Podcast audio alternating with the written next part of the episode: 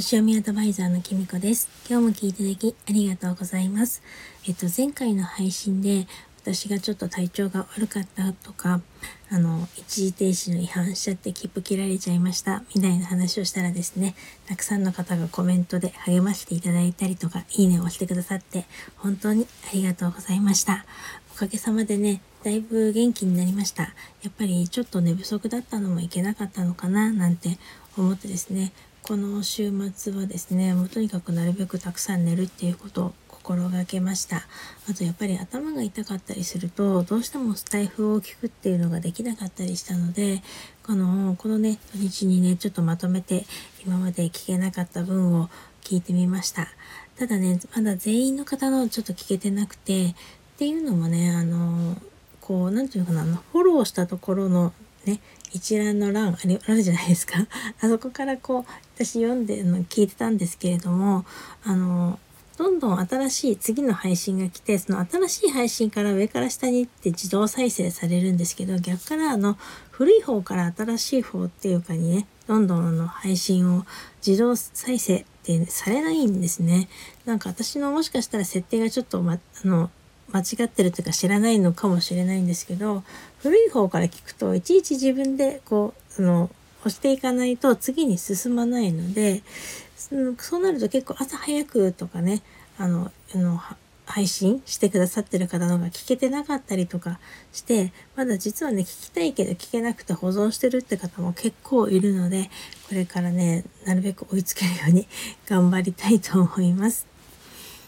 水星逆行が始まって、あの、どうでしょう影響のある方いらっしゃいますでしょうか？えっと、私もね、今回の調子悪かったのってもう、もろ水星逆行の影響を受けちゃったんじゃないかなって思うんですよね。なんかスタイフで配信ね、聞いてるとですね、なんかやっぱり、スマホの電源が突然入らなくなっちゃったとか、データが飛んじゃったとか、あのね、結構連絡ミスがあったとか、そういう話聞くので、ぱりまあまああるのかななんて思って最近水星逆行もすごくメジャーになったななんて思いました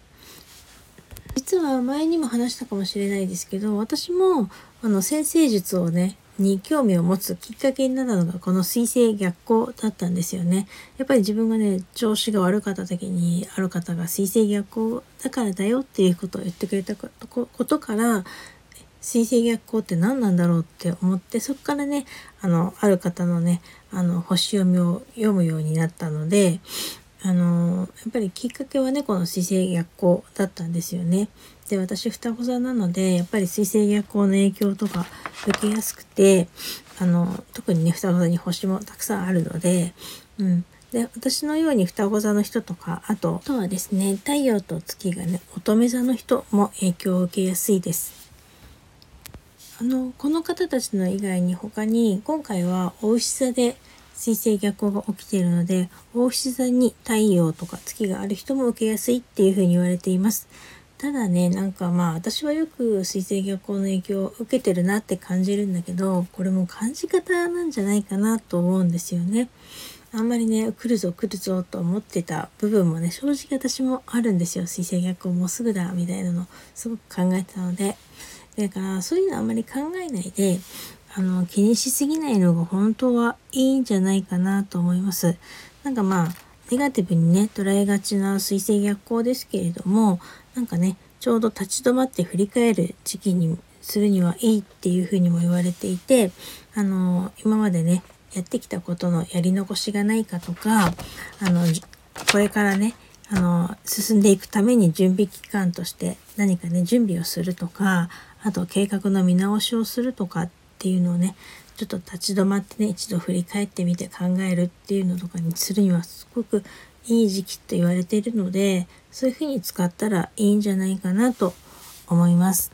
まあね、なんかトラブルが起きても例えばコミュニケーションでね何かちょっと誰かとねミスが起きちゃったとしてもじゃあ今度はねもっと相手に分かりやすく伝わるように丁寧に説明しようっていうふうに思ったりとかね電車に遅れちゃったりとかねちょっと旅行のねスケジュールがうまくいかなかったりとかした時はもうちょっと余裕を持ったスケジュールを立てた方がいいんだなって思ったりとか余裕を持って出かけようっていうふうに思うとかそういうふうにねちょっとあの気づける場面にもなるのかななんて思います。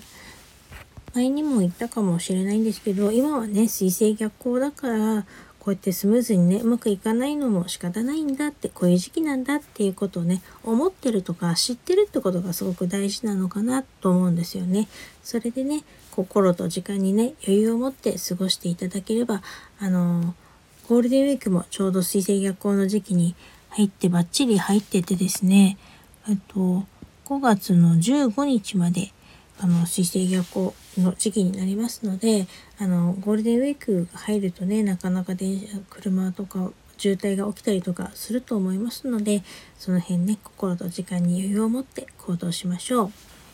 でねなんかあの昔からのお友達に会えるとも言われてるので連休にね地元に帰って懐かしい幼なじみとか親戚とかに会ってですね楽しい時間を過ごせたらいいですよね。そんな感じで楽しく姿勢逆行の時期を過ごしましょう。それでは今日はこの辺で最後までお聴きいただきありがとうございました。またお会いしましょう。きみこでした。